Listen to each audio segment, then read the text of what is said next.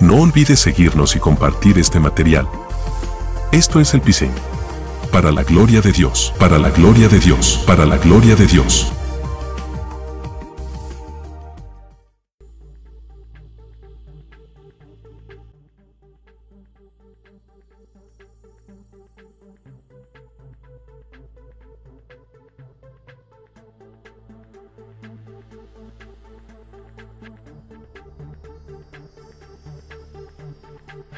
Día de hoy hablaré acerca de las posturas que tienen los gnósticos y cómo son contrarias a lo que enseña la Biblia, además del daño que ha causado a muchos cristianos. Comencemos.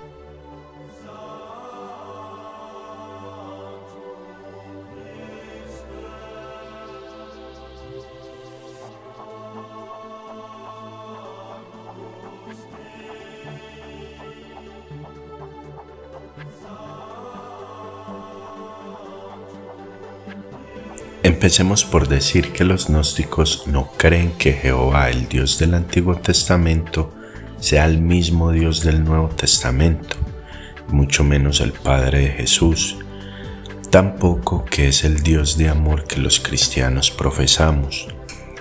Las evidencias en las cuales ellos se basan son las mismas sagradas escrituras para así atacar la fe cristiana diciendo que Jehová en el Antiguo Testamento era un sanguinario que perpetró asesinatos y demás cosas terribles en la antigüedad y que eso no lo haría un Dios de amor, que el mandar a los israelitas a hacer sacrificios no es algo que haría un Dios de amor.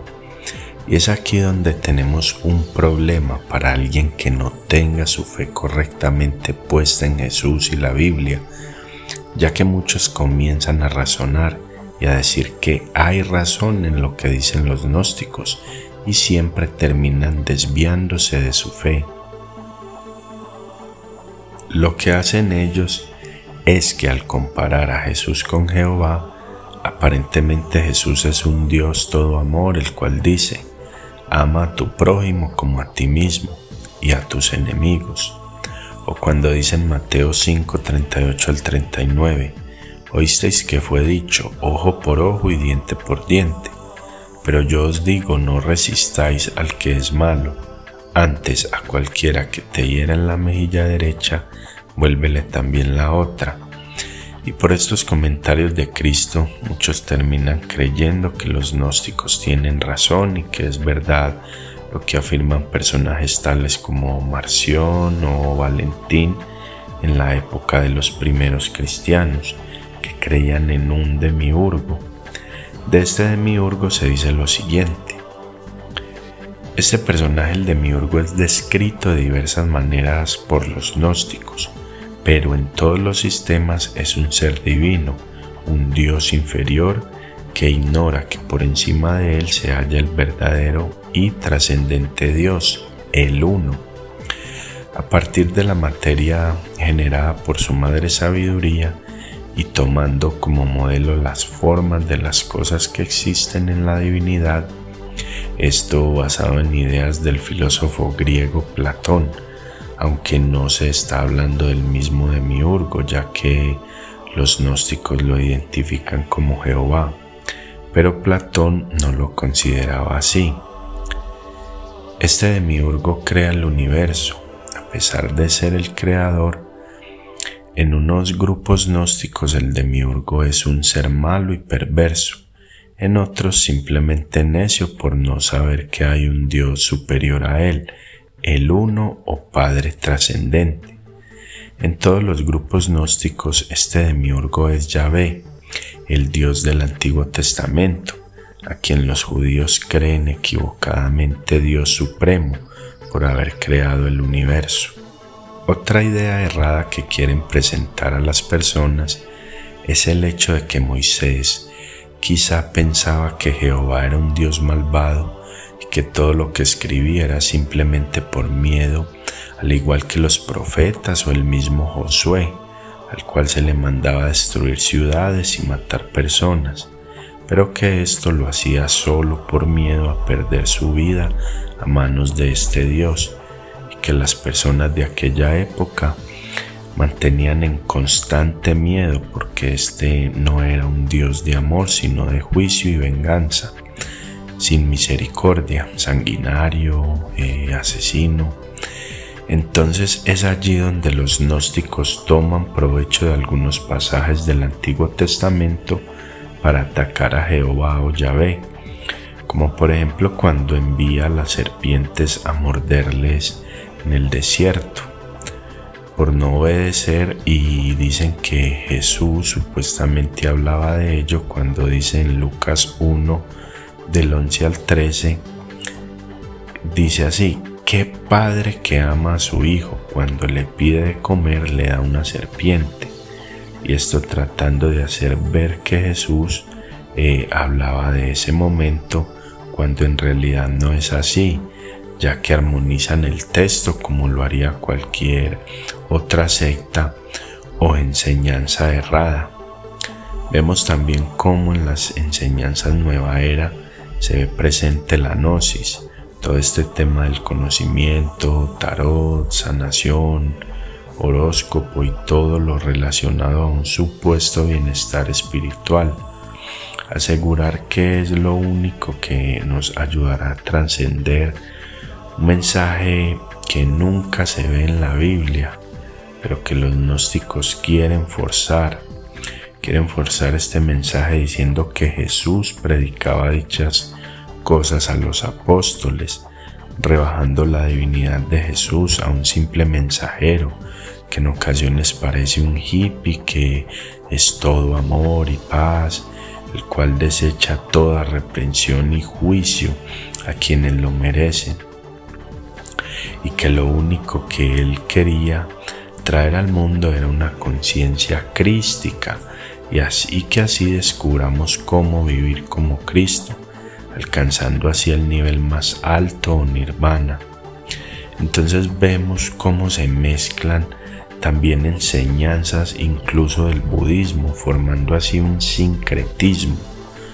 Entonces tenemos que los gnósticos también adoptan este tipo de posturas su forma de creer. También toman creencias de los antiguos estoicos. Debemos saber que el gnosticismo no es una creencia de estos últimos tiempos. El gnosticismo está desde antes de Cristo, con gente que creía en la cábala judía y el Zohar, aumentando aún más el sincretismo. Todo esto practicado por algunos judíos de ahora no los judíos de antes, eh, no, no, no los judíos de antaño, no, sino judíos de ahora presente, son personas que tienen influencia desde Alejandro Magno, desde la destrucción del segundo templo hasta nuestro tiempo. Analicemos otro aspecto de las enseñanzas gnósticas. Tenemos la creencia mencionada al principio que hace ver a Jehová como un Dios malvado, pero también por otra parte rebajan la divinidad de Jesús a un simple hombre o lo que ellos conocen como un eón y todo tipo de historias como que él se casó con María Magdalena, que él no es de este mundo, pero que aún así sigue siendo un hombre proveniente de la dimensión de Bárbelo, la cual es una emanación del Dios invisible, y así todo tipo de ocurrencias. El gnosticismo vive en un antagonismo dualista, donde la carne es mala, pero lo espiritual es bueno, enseñando que debemos irnos siempre a lo espiritual y escapar de lo carnal y esto solo se da adquiriendo la gnosis según ellos. Esta palabra proviene del griego y no es solo un simple conocimiento como el que adquieres estudiando o investigando algo, no. Esto se da a través de experiencias que vas viviendo que te permiten adquirir esta gnosis y del estudio bíblico sano que ellos llaman. Eh, es eso es lo que te ayuda a adquirir esta gnosis. Un problema con los gnósticos es que dejan varios aspectos teológicos. eh, y culturales de, de aquella época. Por ejemplo, en Deuteronomio 32, 8 al 9, se lee cuando Jehová repartió las naciones y escoge a Israel para él. Entonces dicen que los otros dioses que fueron repartidos a las demás naciones son arcontes, que significa administrador, y que a su vez también son malignos porque son creados por Jehová y fueron creados con el fin de mantener a la humanidad esclavos en la carne y por eso quieren hacer ver que el monad que ellos consideran el Dios más alto o el Elión y Jehová son distintos, pero lo que no entienden es que el Dios más alto es Jehová. Es lo mismo. ¿Y cómo sabemos eso nosotros los cristianos? Pues lo que sucede es que en esa época las personas no eran monoteístas, es decir, no creían en un solo Dios, no es que creyeran solamente en un Dios, ellos creían en varios, es decir, que eran politeístas. Y esto fue hasta antes de que conocieran a Jehová y supieran que el Dios más alto era Él, llamándolo El Elión, líder de todos los demás dioses, creador y por encima de todos los demás. Entonces allí ya vemos cómo ya no son politeístas, no son politeístas ni monoteístas, sino enoteístas, es decir, que creen en varios dioses como los politeístas, pero también creen que entre todos esos hay uno que es más alto que los demás. Esto es lo que Abraham creía. Por ejemplo, en el libro de Hebreos, cuando se nos habla de Abraham y nos dice que cuando Dios lo llamó, él era un hombre que creía en varios dioses y lo dejó todo para hacerle caso a este Dios. También vemos algo similar en Josué 24.2. El que creía en tantos dioses en la antigua ciudad de Mesopotamia, llamada Ur de los Caldeos, actual Irak, dejó todo por seguir a Jehová, considerándolo el Dios más alto. Se sometió a uno entre todos los demás. Su fidelidad y lealtad no se la dio a ningún otro Dios, sino a este Dios. Pero no porque dijera los demás no existen. No, no era por eso. Él sabía que los demás existían, pero este era el mayor de todos ellos y si Abraham se oponía a lo que decía este Dios y no le daba su lealtad a él y la compartía con los demás, habría un problema ya que no podría llevar a cabo el propósito glorioso de este Dios, el cual era darle una familia tan numerosa como las estrellas. Entonces tenemos que los hebreos en ese tiempo eran enoteístas, considerando a Jehová el Dios más alto, el Elión. Si le ponemos sentido, vemos que al considerarlo el más alto era porque estaba por encima de los demás. Entonces vemos allí la grandeza de Jehová. Ahora veamos otro error en el que caen los gnósticos e incluso de algunos que se hacen llamar cristianos, los cuales no creen en la Trinidad. En un podcast anterior llamado ¿Quién es Dios? traté el tema de la Trinidad y allí profundizó más sobre ello. Continuemos. Vemos cómo Jehová o el Elión se presenta ante los hebreos por medio de teofanías y revelaciones que demuestran que Él no es un solo Dios. El nombre Dios es su título como deidad, pero no era singular en persona, sino que es multipersonal, de la misma manera que una familia es una familia, pero se compone de múltiples personas. Igual lo vemos en un gobierno, el cual es un gobierno, pero hay varias personas que componen ese gobierno. Y esto es lo que creían los antiguos judíos, no los actuales, eh, los cuales son sionistas eh, y fueron contaminados por la Cábala, el Zohar y los demás libros que creen ellos. Ya por último ven la Biblia. Ellos son Talmud primero y después Biblia. Lo mismo pasaba en, en, en el tiempo de Jesucristo. Ellos tampoco se dejaban llevar por la Biblia. No era como los del Antiguo Testamento que eran los israelitas. Los judíos vienen más adelante con la tribu de Judá que tuvo un tiempo de gloria y de allí viene Jesús.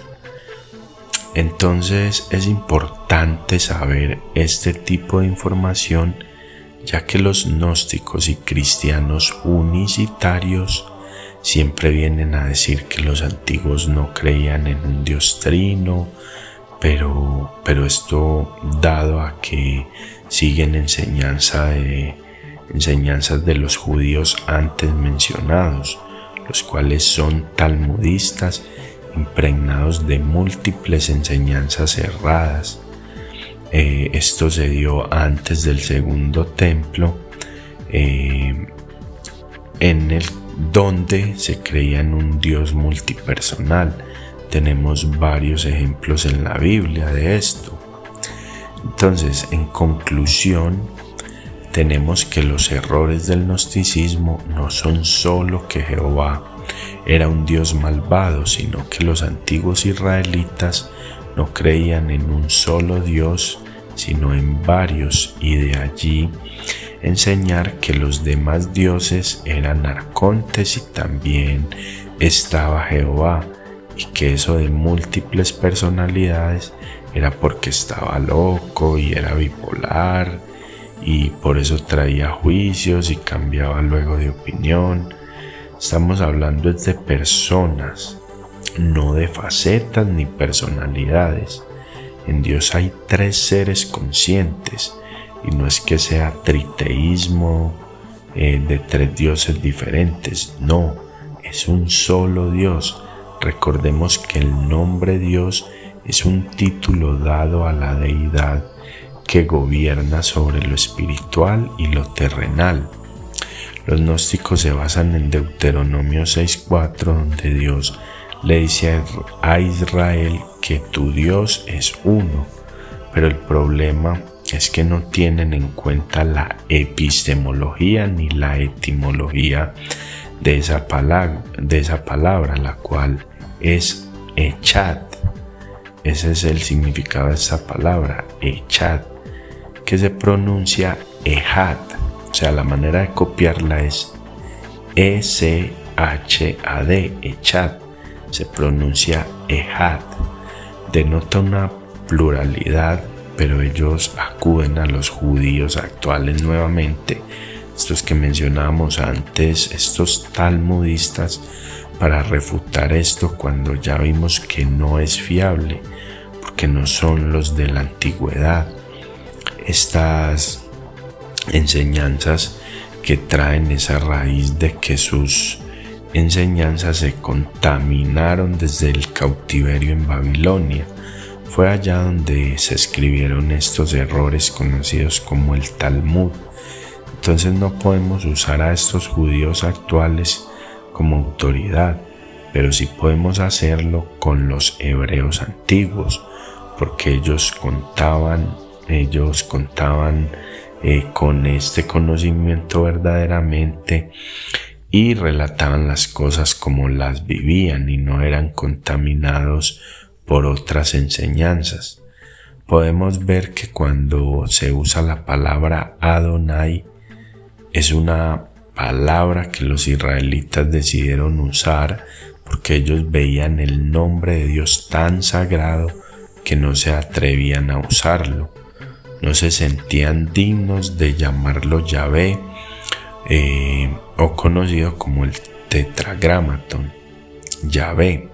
Resulta que ese Adonai en mayúscula, eh, completamente en mayúscula, había múltiples personas dentro de esta palabra Adonai, ya que no se usaba para una sola, y una de esas personas era el ángel de Jehová.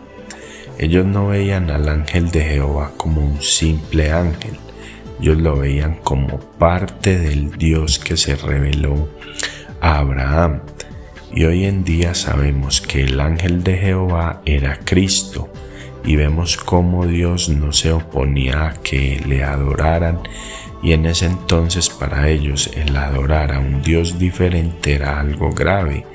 Tenemos ejemplos como eh, cuando Gedeón le rindió tributo al ángel de Jehová y él no se lo impidió en jueces 6 eh, del 11 al 18 cuando vemos que por ejemplo en Apocalipsis 22.9 también el ángel que está allí dice a Juan que no lo adore a él sino a Dios. Ahí vemos algo diferente. Este ángel le dice a Juan que no lo adore a él sino a Dios pero vemos en el Antiguo Testamento, cuando sucede esto con Gedeón, que él le da tributo al ángel de Jehová y él no se lo impide. Entonces ahí vemos eh, que el ángel de Jehová era Cristo y hacía parte de, de la Trinidad, de lo que era Dios. Eh, otro ejemplo de que son múltiples personas y un solo Dios está en Génesis cuando se dice que el Espíritu de Dios se movía sobre las aguas. ¿Cómo podría ser que el Espíritu de Dios fuese distinto a Dios? No es posible. Es el mismo, es una persona más de Dios.